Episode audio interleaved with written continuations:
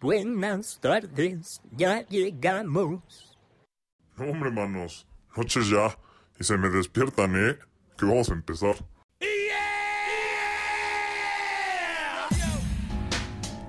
Chuchuelos y chuchuelas, bienvenidos a su podcast Tarde pero sin sueño. Mi nombre es Jacob Soto, marquetero, creador de contenido, amante de la vida y conductor de este increíble podcast. Síguenos en nuestras redes sociales, arroba tarde pero sin sueño podcast y sé parte de esta productiva y curiosa comunidad, para que puedas estar al tanto de nuestro contenido, recomendaciones y dinámicas que semana tras semana te estaremos compartiendo, además de todos nuestros episodios, para que no te pierdas de nada. Tendremos los mejores invitados y hablaremos también de los temas más sonados del momento, recomendaciones, críticas y temas para analizar nuestro comportamiento. Además de proporcionarte las mejores herramientas para lanzar tu idea de negocio, administrarlo y posicionar tu marca. Todo esto cada semana. Ahora, si ya estás despierto, comenzamos. Chuchuelos y chuchuelas, bienvenidos a mi primer episodio. El día de hoy tengo una entrevista muy, muy interesante. Eh, ya quienes ya saben de qué va a tratar este contenido de mi podcast, eh, pues vamos a arrancar con todo y los que no, vayan a mi capítulo anterior a ver de, qué va a tratar esto, porque eh, la verdad es que tengo muchas sorpresas para, ustedes, muchas herramientas, muchas eh, buenas pláticas que vamos a estar teniendo y a más que nada vamos a estar aprendiendo juntos. Entonces, por favor, suscríbete, ve a mis redes sociales, a Tarde Pero Sin Sueño Podcast.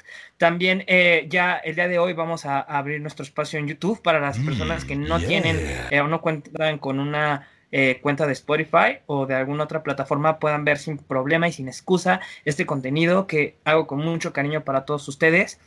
Y el día de hoy tengo una invitada especial. Si me dicen cómo la tengo en mi perspectiva, es alguien que es tenaz. Con esa palabra yo la puedo describir perfectamente. Y pues bueno, es alguien que es actriz, es influencer, es comunicóloga también. Y pues bueno, este, aquí con ustedes Carla Zuckerman. Hola, muchas gracias por, invitarme. ¿Cómo estás, Carla? Muy bien, ¿y tú? Bien, bien, aquí muchas gracias por, por el espacio em, que, que, te hiciste en tu, en tu agenda. Te agarramos trabajando ahora aquí en, Canadá porque eh, deben de saber que ahora Carla ha abandonado su país, migró a Canadá.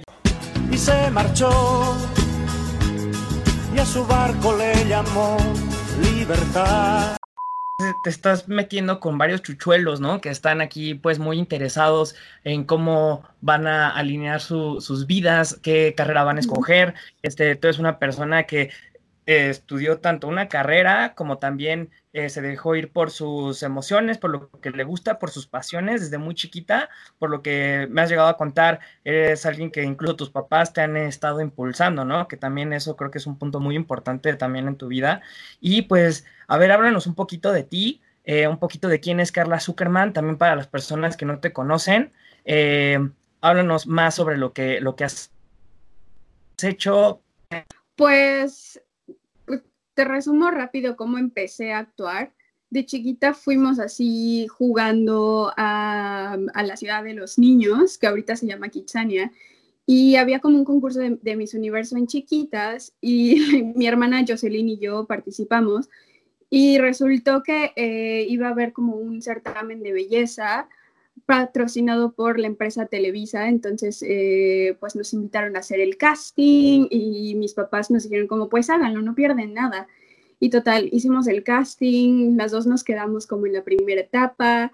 Eh, yo sí llegué hasta la final, eh, pero mi hermana Jocelyn no. Y a las finalistas o a las ganadoras de ese certamen les dieron una beca para estudiar en el SEA. Yo, la verdad es que no estudié en el SEA, pero mi hermana Jocelyn sí. Entonces, eh, o sea, yo no me quedé en el casting del SEA por la edad, porque solamente te dejan estudiar hasta los 10 años y yo ya iba a cumplir 11 o algo así. Son súper estrictos en esas cosas. Entonces yo no me quedé en el SEA, pero mi hermana Jocelyn sí. Y afortunadamente, mientras mi hermana Jocelyn estudiaba en el SEA, eh, a mí una coordinadora de, de, actores me encontró en los pasillos de Televisa y me invitó a salir en el programa de vecinos. Y así fue como empecé a actuar. Que eras pato, por cierto. Exacto, sí. queso. con, con Frankie, ¿no? El de la toalla del Sí. mojado. La toalla del mojado. Sí, fue un, fue un capítulo. intercambio, un intercambio escolar según entre, entre Octavio Caña y yo, y ya por eso yo entré a, a vecinos. Oye, ¿y cómo fue trabajar con actores como, como César Bono? Sí, César Bono, o sea, mis padrinos de actuación, así literal, con las primeras personas que actué fue con César Bono, Lalo España y pues Mayrin Villanueva y casi todo el elenco de vecinos. La verdad es que fueron unas personas súper lindas conmigo, me recibieron muy bien. Incluso eh, recuerdo que el primer día de grabación, Lalo España me regaló un duendecito. ¿Has visto que él trae un duendecito colgado en el cuello? Sí. Eh, Sí, me regaló un en- duendecito así, pero era pelirrojo y tenía los ojos verdes y así. Me dijo que era como mi amuleto para la actuación y así. Y, pero pues estaba chiquita, la verdad no sé dónde quedó, no lo encuentro. pero ya sé, qué Pero la rumba. Ay, alguien, alguien me robó mi suerte. Pero sí, la verdad es que fue muy padre trabajar con ellos porque están como muy, muy con los pies en la tierra y me, me recibieron muy bien y aprendes también muchísimo de actores tan grandes Claro. como ellos. Ok, y por lo regular, ¿cómo es? Porque la vez pasada estaba viendo incluso algunos videos tuyos de, de cuando has actuado en otros programas, como dice el dicho, por ejemplo. Eh, ¿Qué tan largo es un día de grabación? O sea, ¿qué implica todo un día de grabación, por ejemplo? Ah, bueno, todo el proceso es muy largo porque pues tienes que primero ir a la lectura del libreto. eh, en una lectura del libreto es como hora, hora y media más o menos, dependiendo del director. Y pues este, después ya te dan tu llamado y llegas a la locación o al set, si es que es dentro de la empresa Televisa. Pero normalmente un capítulo de, como dice el dicho, o La Rosa de Guadalupe se graba en tres días. O sea, digamos, es lunes, martes y miércoles, o te toca miércoles, jueves y viernes. Y, Perfecto. o sea, te tardas tres días, pero en sí el día es, puede ser todo el día. Tu llamado es, no sé, a las 7 de la mañana en la empresa para peinado y maquillaje y llegas, no sé, después a la locación a las 9 de la mañana para empezar a grabar a las 10 de la mañana, pero puedes estar ahí todo el día. Así den las 2, 3 de la mañana, puedes estar todo el día. ¿Te llegó a tocar eso? Sí, sí me llegó a tocar de chiquita, pero e- e- es más porque... De eh, chiquita. Sí, más chiquita. O sea, yo creo que como de, de tu edad ya le es pesado, ¿no? Ahora tú chiquita eh, yéndote a, a ese Pues, tipo de programas. Fíjate es- que, fíjate es- que de chiquita no me molestaba, pues porque se me pasaba el tiempo volando. Además iba con mis papás y como eras, es, es- eres una niña, pues hay muchas cosas que hacer como niño, ¿no? Se te va el tiempo más rápido. Pero así de que hace unos años que estaba actuando, o sea, a mí me daban las 7, 8 de la noche y yo decía como, oye, ya me quiero ir a mi casa. Claro. Entonces, el- Sí. y sí, está, pero al, al final de cuentas me gusta, o sea, hay cosas que hacer. Es, es más tardado el tiempo de espera en lo que otra gente graba sus escenas que lo que tú realmente estás en el set o grabando. Ok, perfecto. Pues mira, ahora que volvemos a la parte de tu infancia, ¿qué fue lo que a ti, porque bueno, no sé si tu mamá o tu papá este, fueron actores, pero, o sea, ¿qué fue lo que a ti y a, tu, a tus hermanas fue como que lo que prendió esa chispa para querer ser actrices? ¿Qué fue lo que influyó en ustedes? Mis papás no fueron actores.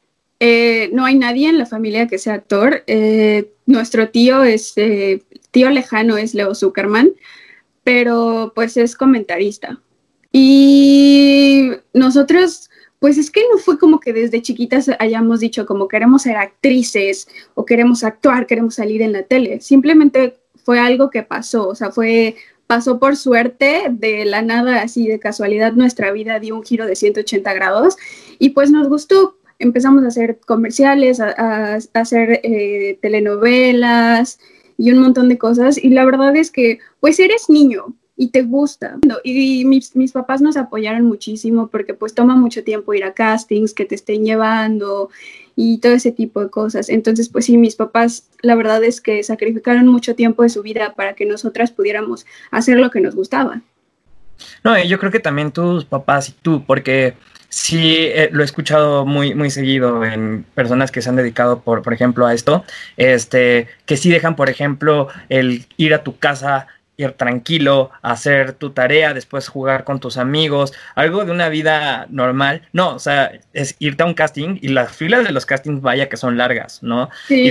Y, estar insistiendo, insistiendo, insistiendo hasta que te lleguen. Bueno, ahorita igual vamos a hablar un poquito más de, de lo de los castings. Pero ahorita me quedé, por ejemplo, con lo que me comentabas de tu tío. Se rumora mucho entre la gente que para poder llegar a tener un papel o estar dentro del medio se necesitan muchas palancas. Entonces, por eso mucha gente hay veces que dicen, no, es que para eso necesitas muchas palancas, yo la verdad mejor ni le entro. ¿Qué tan cierto es eso? Creo que es que sí y no. O sea, sí necesitas tener contactos porque te van a ayudar muchísimo en la vida. O sea, de lo único que te va a servir tener contactos o palancas es que te ayuden como en el proceso o te asesoren en el proceso en cómo hacer las cosas y va a ser más fácil. Pero la verdad es que, o sea, te lo digo por mi experiencia, que empezamos sin saber absolutamente nada del medio, sin tener quien nos dijera cómo hacer las cosas ni nada. Eh, creo que lo único que se necesita es constancia y muchísimo tiempo y dedicación y que te guste hacer lo que estás haciendo y con eso la vas a hacer. Me encantó eso, perfecto. Más que nada, estar ahí, eh, es que sí, es hasta muchas personas exitosas, qué casualidad que es lo mismo, ¿no? De constancia, porque sí hay personas que inician algo y eh, después lo terminan votando o no, o creo que también algo muy importante es el especializarte, que como lo comentaba en el capítulo, este, en el primer episodio, vayan a verlo, quien- quienes no lo han visto, este, sí era, es muy importante el estar especializándote, el estar estudiando, el estar siendo mejor, porque es lo que siento que va a hacer que seas, en este caso, de un actor normal eh, o que salgas en algunos programas a que tengas constancia en que el que tú estés trabajando constantemente en ti, ¿no? Ya sea redes sociales, ya sea en tomar nuevos talleres de actuación, ¿no? Que, que, que creo que también hay, hay varios, que también ahorita a ver si nos comentas un poquito más sobre las escuelas. Y pues bueno, tam- también va por ahí. Y ahora, eh, también ahorita que tocabas lo de las castiñeras, este, para las niñas que están muy interesadas en empezar a ir a una agencia, cosas así, eh, ¿tú qué les recomiendas? Eh, más si son menores de edad, eh, hay castiñeras que son recomendables, ¿tú qué nos podrías hablar respecto a ello? Uy, eh, bueno, es que nosotros tuvimos la suerte de que la castinera llegara así como a nosotros.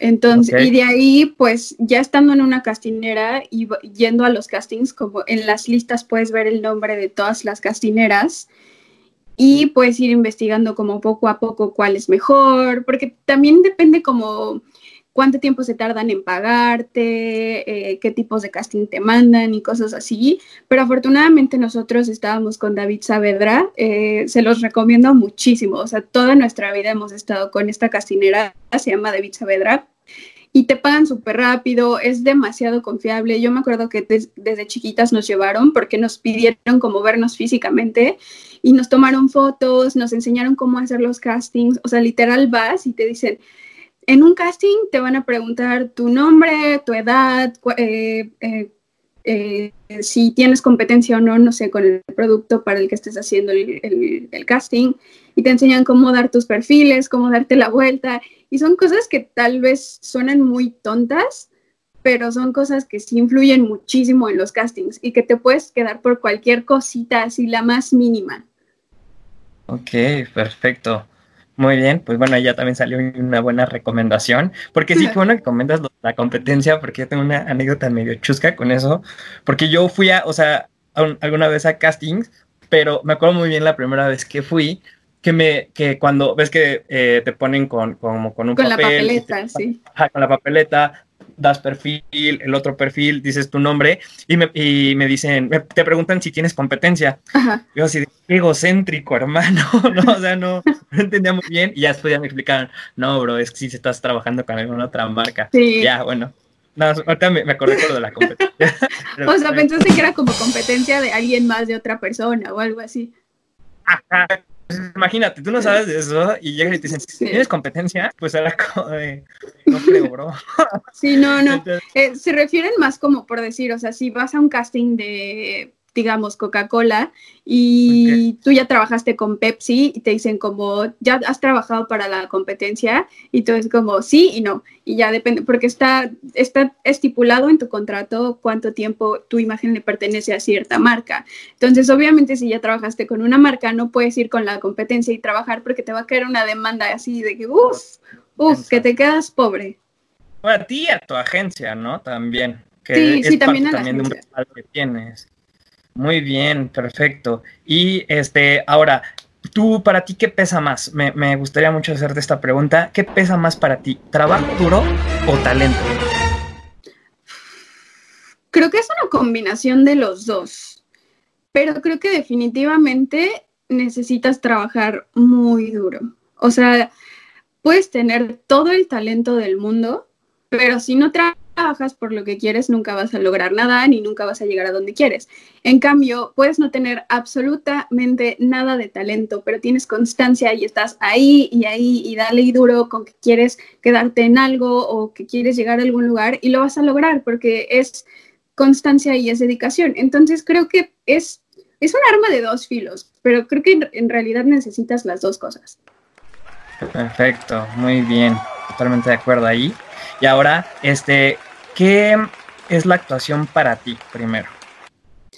Ay, es que estoy un poco conflictuada con eso porque hay muchas personas que, que ven la actuación como amor al arte o pues sí, o sea, es como algo sagrado para ellos y es arte, pero para mí la verdad es que era divertirme, era pues vivir de ello, claro, o sea, yo lo veía más como algo que me estaba dando dinero y que estoy viviendo de eso, pero que además me gusta, o sea, lo disfruto, o sea, no lo veía como, como algo que necesitaba hacer y que si no lo hacía me iba a desesperar o algo así, sino como, si simplemente me llegaba la oportunidad, lo hago.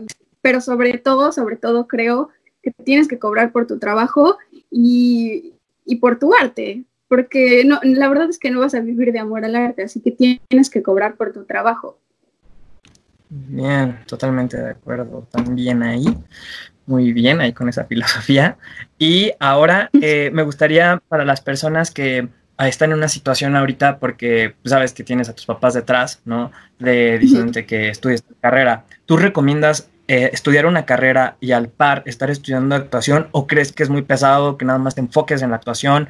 Porque bueno, tú lo supiste sacar y también me sorprendió que le pusiste muchísima velocidad en sacar la carrera. Ya tenías el título rapidísimo, no cómo lo hiciste, pero ¿cómo está ahí? Ah, mira, te digo, yo no estudié en el SEAP, no estudié actuación, pero yo vi a mis hermanas por el proceso en el que ellas pasaron en el SEA y la verdad es que si quieres ser actor de televisión, tienes que estudiar en el SEA, sí o sí, porque te enseñan cosas de, eh, de qué posiciones de cámara y cómo actuar ante pues una cámara y tanta gente, las posiciones de toda la gente de la producción y cosas así. En cambio, por decir, a mí se me ocurrió la loca idea de estudiar en la UNAM y tengo un título en literatura dramática y teatro. Eh, esa no es una carrera para ser actor, la verdad. Es una carrera eh, en la que te da muchas oportunidades. Puedes trabajar haciendo marketing, puedes trabajar eh, siendo, no sé, diseñador de vestuario, de, de escenografía, puedes ser maestro, en fin, tiene una infinidad de, de cosas en las que puedes ejercer profesionalmente y lo agradezco, pero si quieres ser actor, no te sirve de nada estudiar esa carrera. Entonces, sea, creo que escuelas que te recomiendo si quieres ser actor, ya sea de teatro o televisión, Casa Azul o eh, el SEA. Y el SEA es completamente gratis, así que cualquiera puede ir a hacer el casting y quedarse. Solamente tienen que investigar bien como cuáles son los requisitos. Perfecto. Que bueno, eso todo, todo eso lo pueden encontrar directo en la página de, del SEA.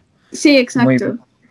Perfecto. Ahora, este, ¿qué, ahora en, eh, qué está pasando en, en, en, tu vida? ¿Qué es lo que tienes ahorita como proyectos? ¿Qué es lo que estás haciendo ahora? Mira, pues ya, ya sabes que me mudé a Canadá hace ya casi dos años. Okay. Y pues fue un, fue un proceso muy largo y justamente por eso tú tenía que sacar la carrera, porque yo cuando conocí a, a mi prometido, a Tony, yo dije como yo me voy a Canadá porque me voy a Canadá. Y el, el proceso, o sea, para la visa me pedía el título. Entonces, igual uno fue, igual eso fue como la cosa que me motivó a decir como, me tengo que graduar, de que terminando mis cuatro años de la carrera, a los, no sé, dos, tres meses, yo ya tenía mi título. y no tuve, no Wow. te voy a negar que sí fue, fue como, fue muy cansado, estaba súper estresada, pero al final lo logré, eh, pues ya estoy aquí, ya tengo dos años, no estoy actuando ya, obviamente me retiré completamente de eso. Eh, sí voy a buscar oportunidades acá, es, de hecho he estado buscando agencias y cosas así, pero no funciona igual que en México. Eh, aquí lo ven más como, las agencias lo ven más como monetariamente, entonces tienes que pagar cierto dinero como para pertenecer a esa agencia. Y no sé, se me hace, sí, está muy raro, está muy raro. Entonces, no sé, lo he estado pensando mucho. Y eh, además los castings son así. Yo vivo en Ottawa y los castings son así como en Toronto o en Montreal. Entonces, pagar como boletos a Toronto, no sé, cada dos, tres días o a Montreal, pues obviamente va a salir muy caro. Y estoy en ese punto de mi vida en el que no sé si invertir dinero en eso o no. Y pues la verdad ahorita le estoy metiendo más a redes sociales, le estoy metiendo cañón a, a mi Instagram, ¿Cómo estás en Instagram para que te Ah, vayan a, a seguir? A ver. Como arroba Carla Zuckerman, es Z-U-C-K-E-R-M-A y doble N.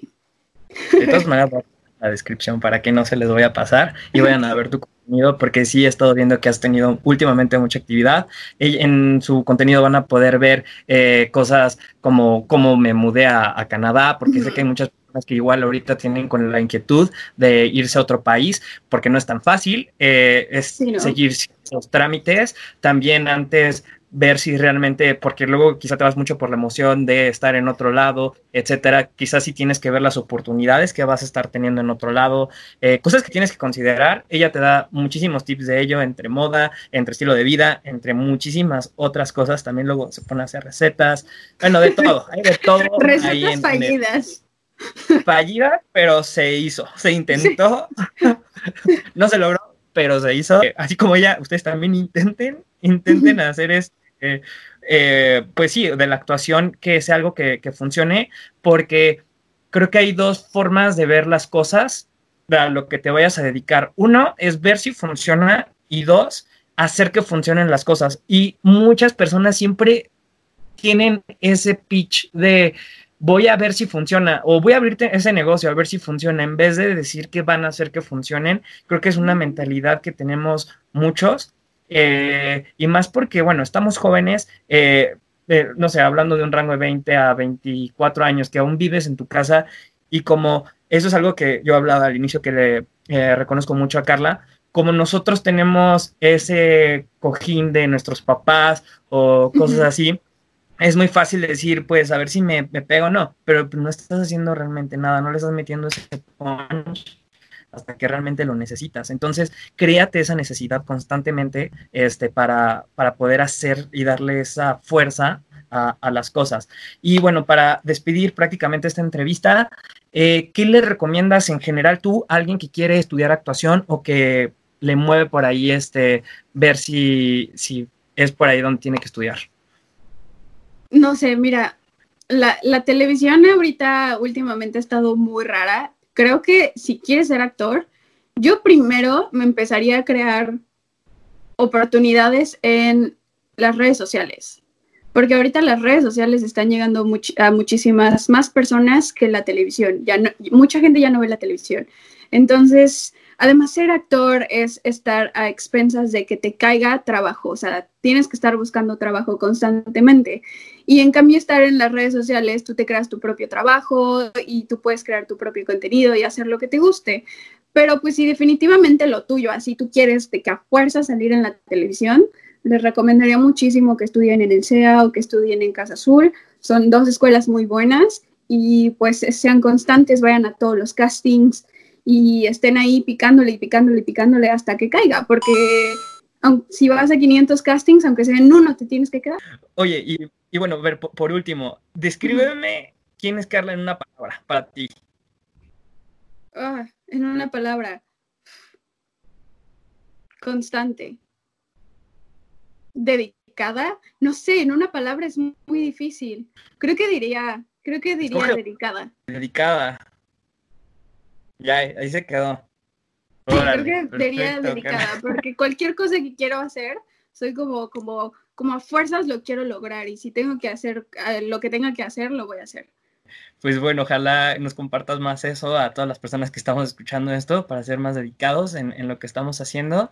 Y, ok, por tercera vez vamos a despedir esto. Y muchísimas gracias por estar aquí. Vayan a mi próximo episodio que tengo una muy buena sorpresa. Igual los que no han escuchado mi episodio anterior para que sepan de lo que trató, eh, de lo que va a tratar este podcast, así como invitados como Carla vamos a estar teniendo para toda la gente que está buscando eh, qué es lo que van a hacer, eh, cómo crecer incluso sus negocios, cómo poder aprender más incluso de, de ustedes mismos. No se pierdan el contenido, síganme en mis redes sociales, eh, Tarde pero sin sueño podcast, tanto en Instagram como en Facebook. Y pues bueno, el día de hoy justo estoy abriendo mi canal de YouTube para que la gente que no está en esta plataforma pueda verlo en YouTube. Esto va a salir en YouTube, es el primer video en YouTube. Y pues nos vemos hasta la próxima, Carla. Gracias por la invitación. Hasta luego.